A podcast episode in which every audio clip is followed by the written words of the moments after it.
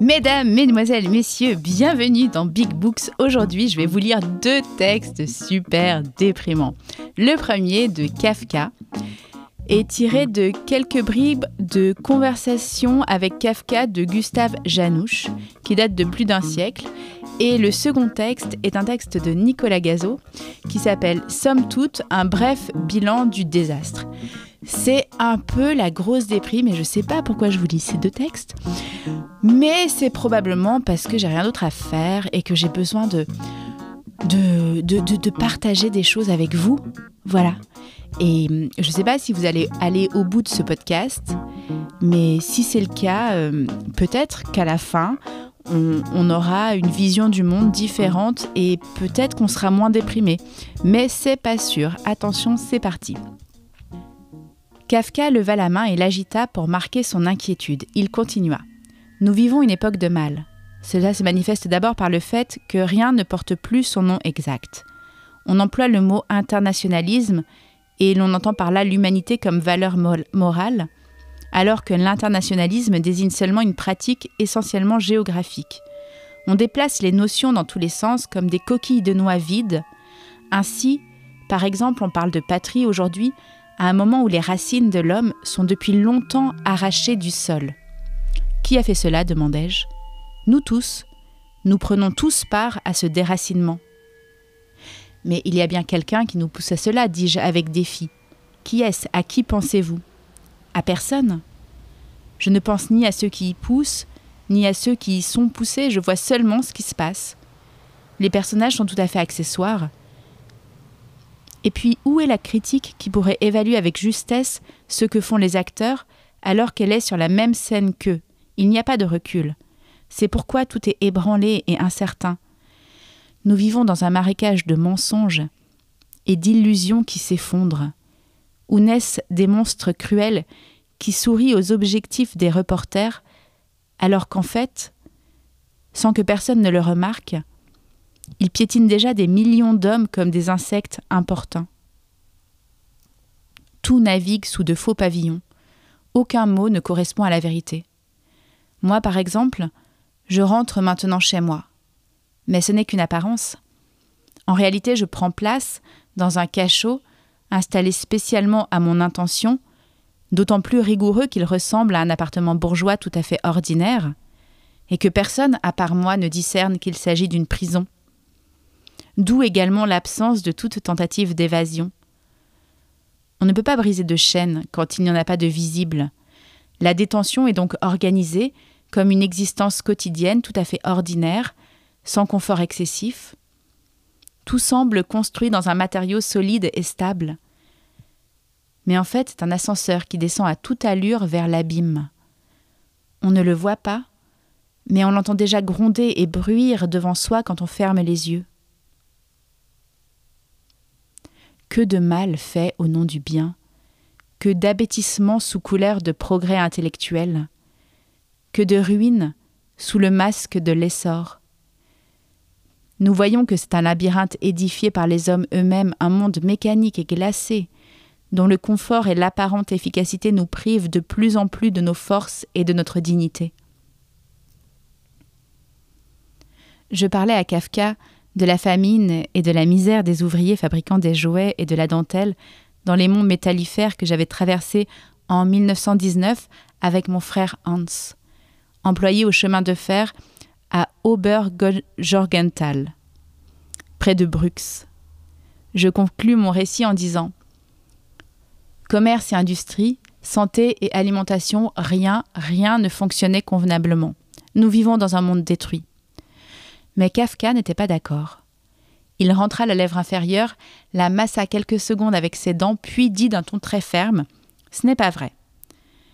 Si tout était détruit, nous aurions atteint du coup le point de départ d'une nouvelle évolution possible. Mais nous n'en sommes pas encore là. Le chemin qui nous a conduits jusqu'ici a disparu.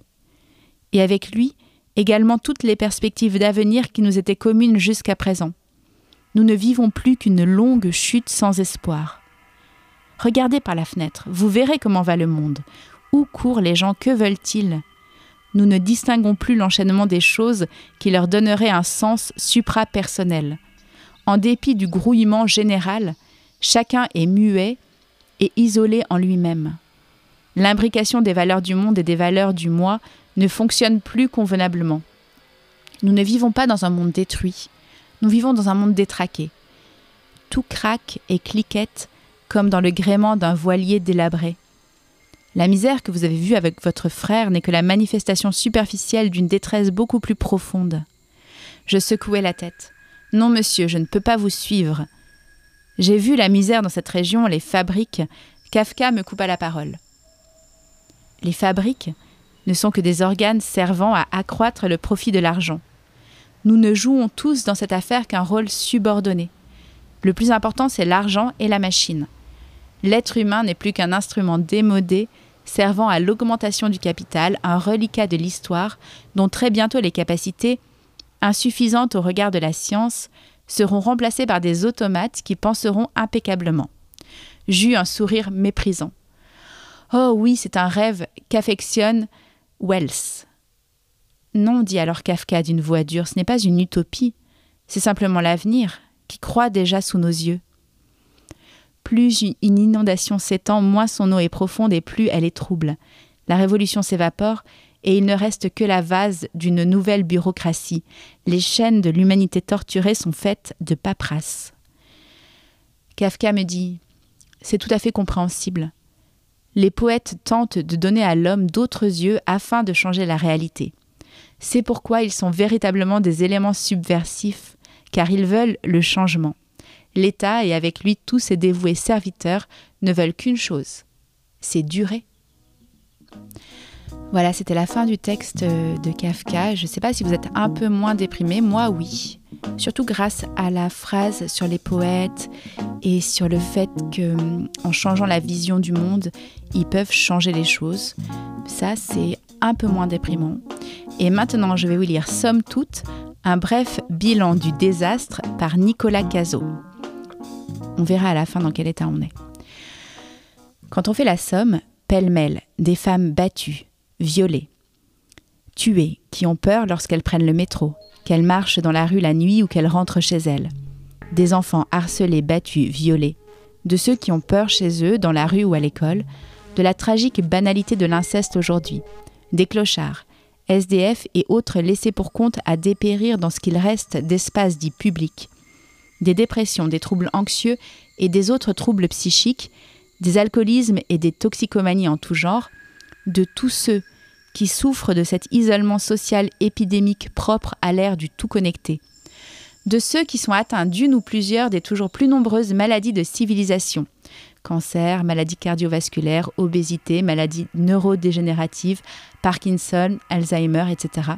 Et aussi maladies infectieuses épidémiques type Covid, des inégalités, d'ores et déjà colossales, sans précédent et croissantes, des vieux et des vieilles terrifiés à l'idée de finir dans une usine de retraitement pour ressources humaines usagées, des vieux et des vieilles qui y croupissent, de l'obligation faite aux humains d'aliéner leur temps de vie, principalement sous la forme du travail, à une vaste organisation machinale, inhumaine, des souffrances au travail, de la dépossession généralisée des impuissances individuelles face à la marche inexorable de la civilisation, des fortunes qui se font grâce à l'exploitation des humains et de la terre, des innombrables injustices que les lois, les institutions et les structures sociales engendrent, des riches et des puissants qui ne vont jamais en prison, peu importe ce qu'ils font, des pauvres qu'on harcèle, des manifestants qu'on tabasse, du progrès incessant des technologies de contrôle et de surveillance, de l'autoritarisme technologique de l'État et du capitalisme, de l'anéantissement inexorable de ces choses qui portaient autrefois le nom de société ou communauté humaine, de l'ethnocide planétaire qui approche de son terme au profit d'une unique monoculture ou civilisation mondiale, des haines identitaires qui gangrènent cette grande conurbation mondiale en expansion illimitée de ses routes, voies ferrées, zones urbaines, parkings, supermarchés, etc. Les prochaines décennies devraient voir la construction de quelques 25 millions de kilomètres de nouvelles routes pavées, de milliers de barrages hydroélectriques supplémentaires et de centaines de milliers de nouveaux projets miniers, pétroliers et gaziers. La surface des villes pourrait être multipliée par 6 d'ici 2100. Avec 72 réacteurs nucléaires en construction et 160 à l'état de projet, le développement du nucléaire se concentre pour les trois quarts dans les pays non membres de l'OCDE, Chine, Inde, Brésil. De la bêtise que répandent les industries culturelles et du divertissement ainsi que les médias. Des pollutions toujours plus nombreuses qui s'accumulent et s'agrègent en effet cocktail ou synergie Plastiques et métaux lourds et produits chimiques nocifs en tout genre dans les sols, les cours d'eau, les eaux souterraines, les mers, les océans et jusqu'au fond des abysses. Déchets nucléaires sur et sous la terre et aussi un peu au fond des mers. Polluants atmosphériques multiples qui se concentrent inlassablement. Déchets spatiaux qui s'entassent dans l'exosphère saturée de satellites servant notamment d'infrastructures à l'Internet, en plus des innumérables câbles data centers, ordinateurs, centrales de production d'électricité, etc. Des forêts qu'on rase et de tous les milieux ou habitats naturels que la civilisation pollue ou détruit sans relâche depuis des millénaires des divers produits toxiques en cide qu'elle épand, des océans qu'elle vide, et plus généralement des animaux sauvages qu'elle décime au même titre que les insectes, des animaux mutants qu'elle cultive puis abat dans d'immenses camps de la mort, des exploitations minières qui se multiplient comme les smartphones, des nuisances des dits smartphones et des autres technologies écrans que certains chercheurs qualifient d'héroïne électronique, du confinement des humains, bien antérieure au Covid-19, dans un univers entièrement fabriqué par leur soumission à la méga-machine, duquel même le ciel étoilé a été banni et qui propage sur toute la planète sa pollution lumineuse, a détraqué tous les équilibres et liquidé tous les êtres vivants dépendant depuis des temps immémoriaux d'une nette alternance entre jour et nuit. De l'apathie, de la résignation ou de l'acquiescement léthargique comme sous hypnose du plus grand nombre, etc. L'inventaire du désastre à son image est interminable. Défie la description, je m'arrêterai ici. Comment ne pas souhaiter que tout ceci s'arrête et le plus vite possible? Et comment ne pas voir que les bonnes âmes, écolos et autres gens de gauche, obnubilés par le taux de carbone atmosphérique et les conséquences potentielles que son augmentation pourrait avoir pour l'avenir de la civilisation, convaincus que les banques pourraient et devraient arrêter leurs mauvais investissements dans les énergies fossiles et investir dans le renouvelable et l'éthique pour nous tirer d'affaires, entre parenthèses tirer d'affaires la civilisation, promoteur d'une sobriété qui ferait notre salut, entre parenthèses celui de la civilisation, si l'État voulait bien l'imposer, d'innovations technologiques prétendument vertes ou propres ou neutres en carbone, de diverses réformes fiscales visant à rendre un peu plus juste l'imposition dans le système techno-capitaliste et autres balivernes du même tonneau, comment ne pas saisir que ces gens sont au mieux des aveugles, au pire des idiots? Somme toute, face aux échecs flagrants du réformisme et de toutes les tentatives de maîtriser, contrôler humainement et ne serait-ce que freiner la catastrophe appelée civilisation, on est amené à penser que la manière la plus réaliste pour des êtres humains de mettre un terme aux désastres sociaux et écologiques en cours, de libérer l'humanité de l'emprise de la machinerie socio-technique dont elle s'est faite l'esclave, de supprimer les inégalités colossales qu'elle génère et d'endiguer son inexorable destruction de la nature, et sans doute qu'un petit nombre d'entre eux, un effectif minime, en contraste de la population globale, mais particulièrement déterminée, téméraire, décide de débrancher toutes les prises, sectionner tous les câbles, couper tous les fils, déboulonner tous les pylônes, tomber toutes les antennes, défoncer toutes les routes, bloquer tous les ports, effondrer tous les ponts, disloquer tous les rails.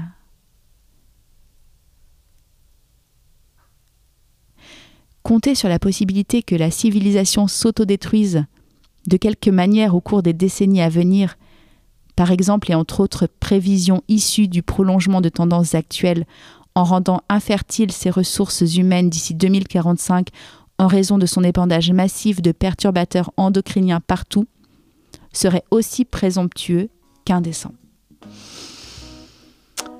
Voilà, merci beaucoup pour votre écoute. Je sais pas comment vous vous sentez, mais moi je me sens un peu mieux. À bientôt sur Big Books.